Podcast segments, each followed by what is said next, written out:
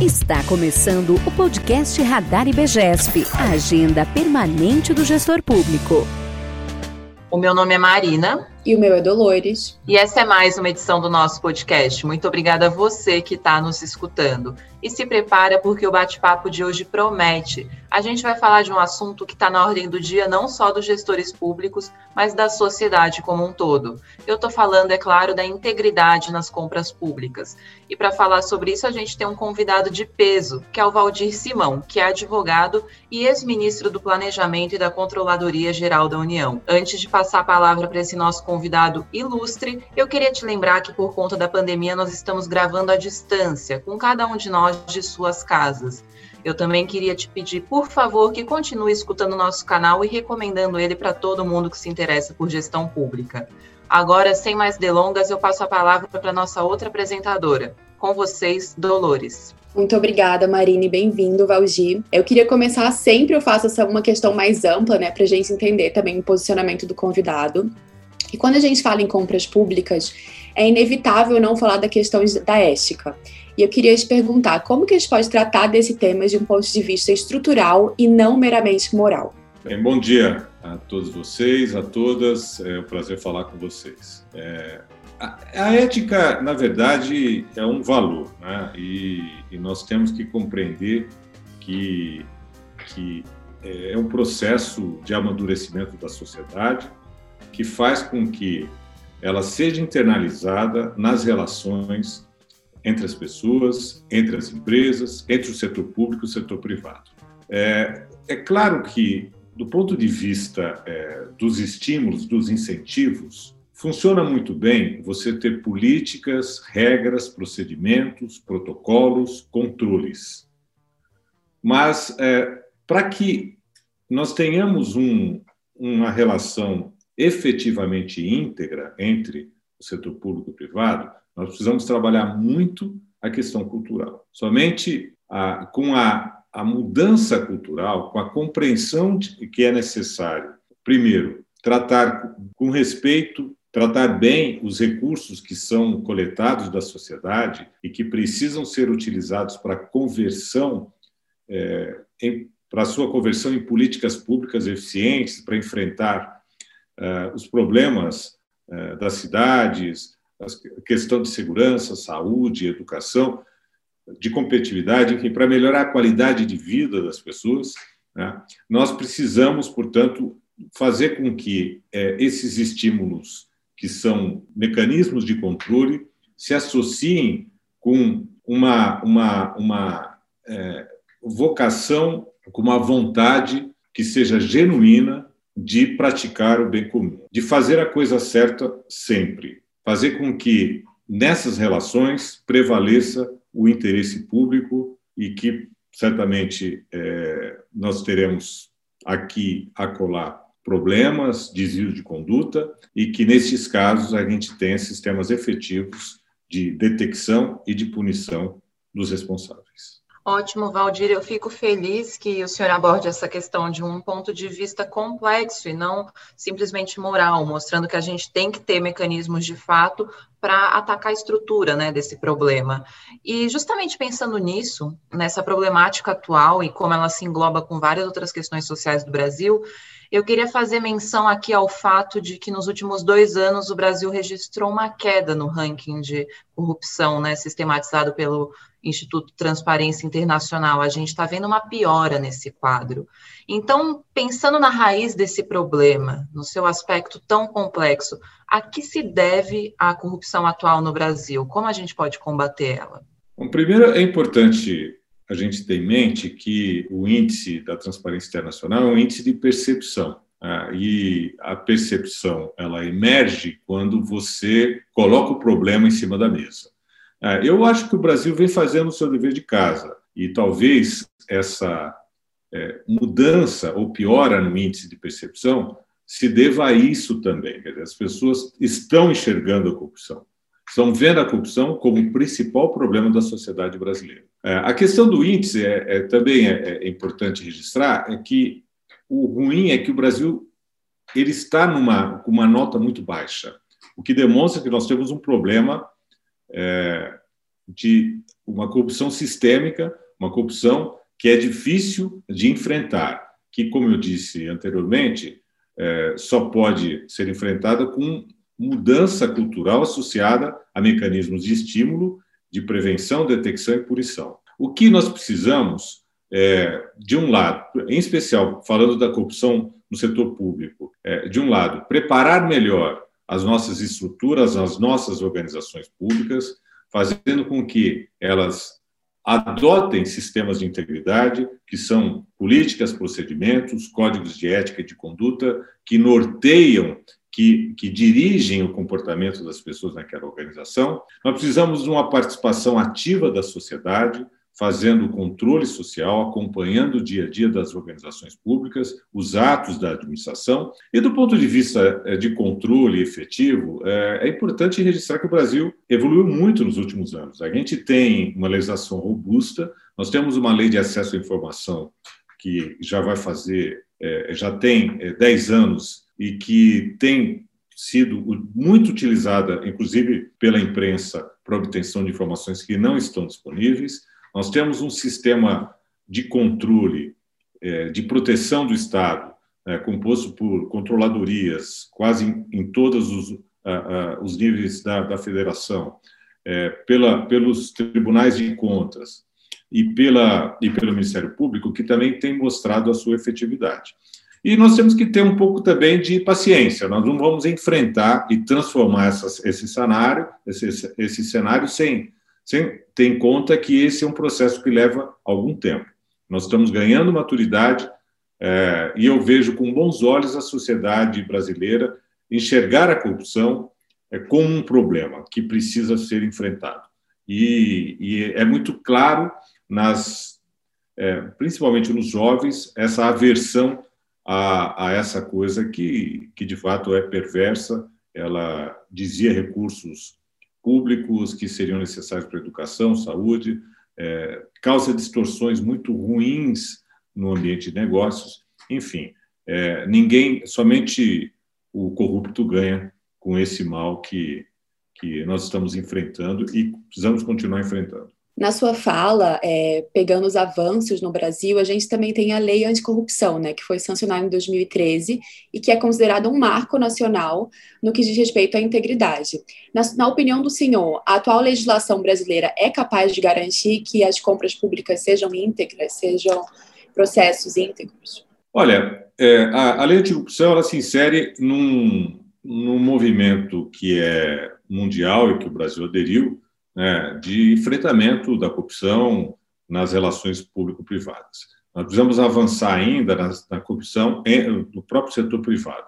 Mas a lei é um avanço e ela tem sido internalizada pelos diversos órgãos. A União tem feito um bom trabalho com a Controladoria Geral da União, vários estados é, estão aplicando efetivamente a lei, vários municípios. Agora, é, é uma lei muito uh, nova, nós temos é, sete anos de vigência da lei né, e, e, nós precisamos continuar insistindo para que ela seja aplicada efetivamente. A, a boa notícia é que as empresas se conscientizaram que é importante adotar mecanismos de controle que sejam efetivos, não só para protegê-la, proteger a empresa, os seus ativos contra uma medida uma punitiva, a multa é muito pesada prevista na lei de corrupção, mas principalmente para que, é, porque hoje o público, a sociedade, os clientes, é, a comunidade onde está inserida essa empresa, é, exige que ela tenha um comportamento íntegro, não só em, nas relações público-privadas, mas também é, respeito ao meio ambiente, questões sociais e direitos humanos, o, o chamado ESG, é, é, é, é muito importante para que as organizações privadas sejam vistas como como devem ser vistas, ou seja, cumprindo uma função social. É, eu não posso deixar de lembrar também que a gente tem uma nova legislação recentemente aprovada em relação às contas públicas. E o legislador, é muito clara a preocupação do legislador é, em estimular a adoção de políticas de integridade, não só pelas empresas, mas também pelo poder público. Né? É, somente para citar como exemplo, é, as aquisições de, de, grande vulto, serão obrigatoriamente é, prestadas por empresas que assumem o compromisso de implantar, no prazo de seis meses, sistemas de integridade, caso ainda não tenham. Então, há um, um aperfeiçoamento normativo importante, as leis nem sempre acompanham a dinâmica da sociedade, né? Mas é, esse fenômeno está acontecendo e eu vejo isso com muito, muito bons olhos. A gente é bastante entusiasta aqui no IBGESP das medidas de compliance da implantação desses programas, seja em órgãos públicos ou empresas da iniciativa privada. E a gente também sabe que existe uma crítica contundente a esses programas que fala que eles são implantados na teoria, mas muitas vezes não chegam à prática do órgão público ou dessa empresa. É a velha questão da ciência política, da discrepância entre a teoria e a prática, entre as leis e o costume. É, como que você vê esses programas de compliance? Você acha que eles estão trazendo, é, de fato, é, resultados na realidade cotidiana ou eles continuam sendo mais para inglês ver na maioria dos casos das empresas? Veja, é, de fato, essa é uma preocupação. É, o que eu sempre defendo é que os programas de compliance integridade eles têm que ser desenhados sob medida para a organização. É, não existe programa de prateleira que seja efetivo. Se a empresa não, ou o órgão público não se preocupar em fazer, em desenhar um programa, implantar um programa é, que considere as suas características, a sua cultura organizacional, o seu, principalmente os seus riscos, ou ela terá um programa, como você disse, para inglês ver, é, nesse caso, para os órgãos de controle ver, verem, e a verdade é que eles vão ver que o programa não, não funciona, que não é efetivo, ou então você acaba fazendo um programa muito caro, em que o investimento é muito maior do que o risco que pretende ser enfrentado por esse sistema de integridade. Eu vejo de tudo, né? eu vejo as grandes organizações, as grandes empresas têm feito um trabalho muito é, importante é, e efetivo de implantação desses sistemas de integridade. Algumas organizações públicas também, em especial empresas estatais, que já têm pela nova lei 3.303, têm que implantar sistemas de integridade. Na administração pública direta é, e nas autarquias e fundações, isso também vem acontecendo, não no mesmo nível de maturidade em todas elas, em todos os, os níveis da federação. Né? Mas esse é o processo, a gente precisa ir, ir aculturando essas organizações para que elas entendam a importância, em especial, de fazer um programa focado nos seus riscos de integridade. Esses riscos precisam ser mapeados, precisam ser identificados com muito cuidado e para cada um deles, nós precisamos desenhar medidas políticas mitigadoras desses riscos, de forma que eles possam ser bem gerenciados. E, associado a isso, um sistema de ouvidoria para coletar denúncias, é, um, um, protocolos efetivos de investigação e de punição é, de, de responsáveis no caso de desvio de condutas de agentes públicos muito bom também esses mecanismos que, que o senhor traz, né, para trazer esse manual e essa prática para o cotidiano das administrações públicas. Fora isso, a gente destaca que o senhor tem uma carreira de destaque na administração pública, tendo atuado como ministro-chefe da Controladoria Geral da União e ministro do Planejamento, Orçamento e Gestão durante o mandato da Dilma Rousseff. É, durante esse período na sua atuação, quais medidas o senhor tomou para garantir a integridade no processo de compras públicas? Eu acabei fazendo, tive uma carreira de 30 anos no setor público. Eu sou servidor de carreira da Receita Federal, atualmente aposentado, é, mas continuo trabalhando agora como advogado.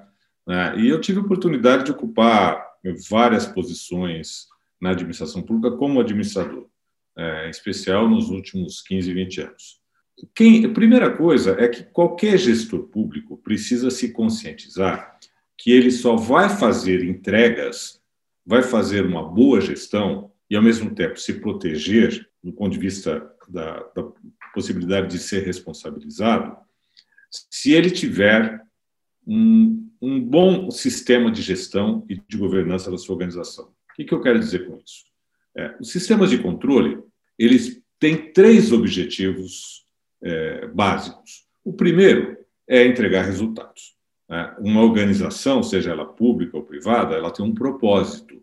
Esse propósito é a sua finalidade, é o porquê da sua existência. Ela precisa cumprir com aquele objetivo. Numa organização pública, é executar uma política pública. Então, é, essa política tem que ser entregue, tem que haver resultado na gestão.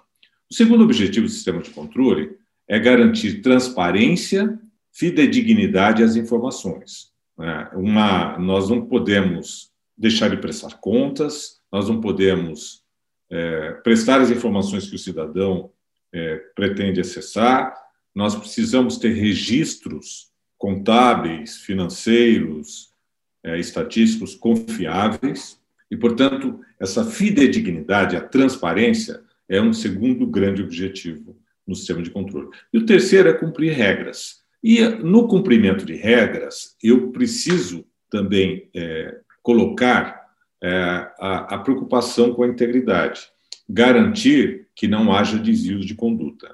Então, o que, que eu sempre faço num, num órgão, ou sempre fiz num órgão que eu administrei? Cuidar do planejamento, entender a cultura organizacional, ter metas muito claras, é, motivar as pessoas para agirem sempre com bom propósito, né? e, é claro, com, também contando com sistemas de auditoria, de controle que sejam efetivos.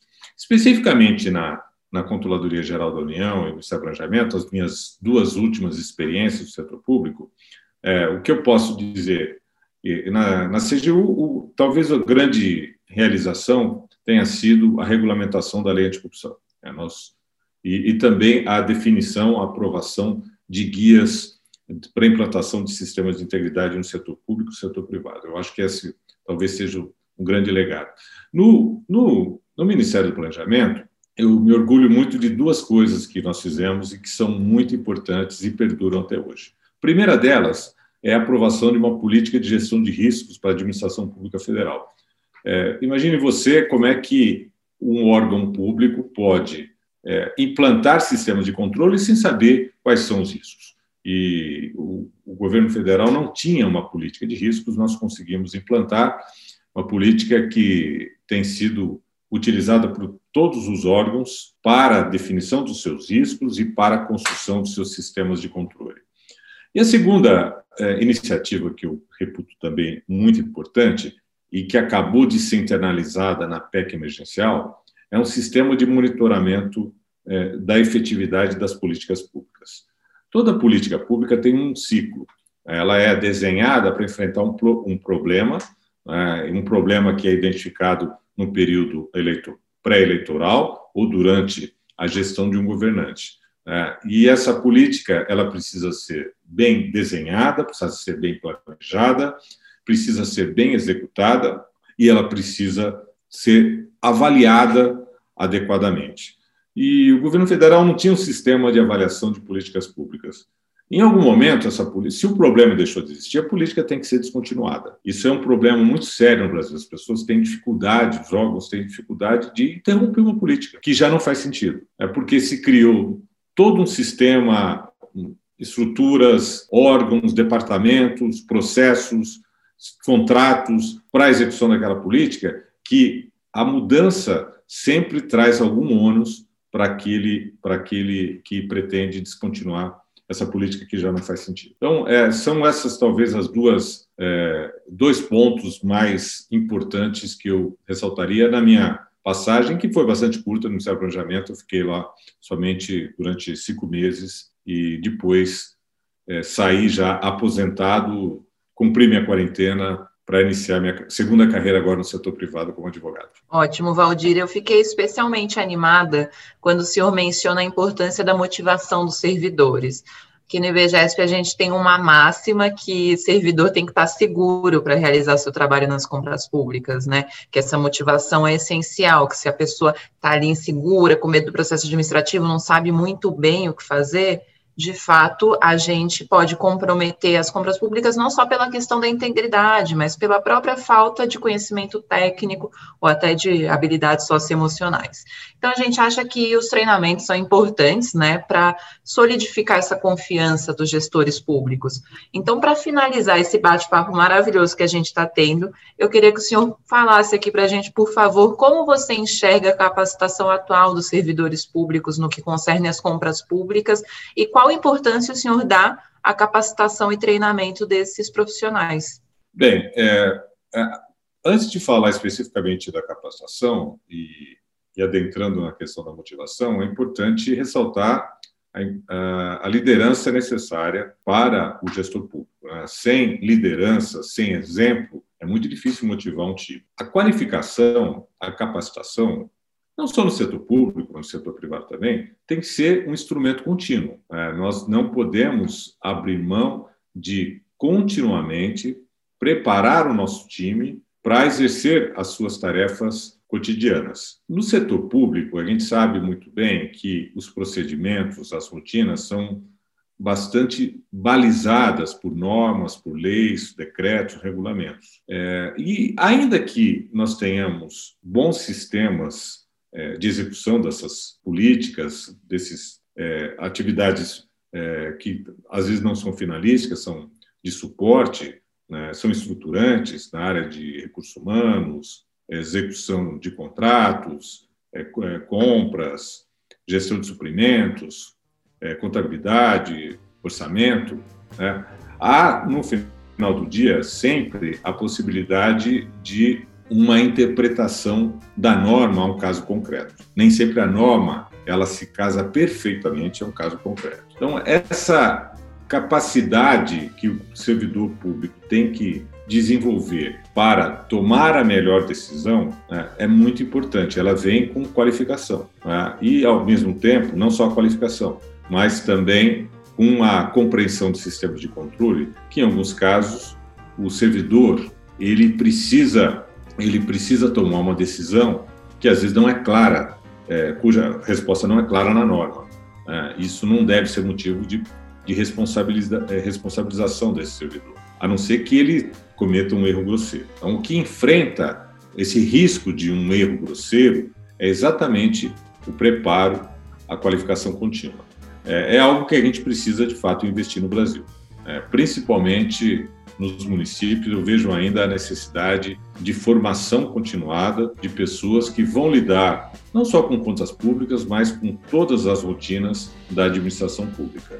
No Brasil, atualmente, há também um incentivo para que pessoas do setor, que não são do setor público, não, tem, não são servidores de carreira, assumam posições é, de liderança em organizações públicas. Eu vejo com bons olhos esse movimento, mas as pessoas também precisam se preparar é, porque senão corre o risco de, de um lado, é, não terem sucesso na sua gestão e, do outro lado, serem responsabilizadas por prática de erros que poderiam ser evitados. Bom, ótimo, Valdir. Essa ideia da formação continuada, da educação permanente, é de fato o que nos move. A gente acredita que isso é muito importante para a solidificação da administração pública. E eu queria agradecer, em nome de todo o IBGESP, a sua participação. Nós adoramos esse bate-papo e espero que essa troca possa acontecer mais vezes. Muito obrigada, então, Valdir, e a você que está nos escutando. Aqui no link da descrição desse podcast você encontra um artigo sobre como garantir a integridade nas compras públicas. Até daqui a 15 dias, até a próxima.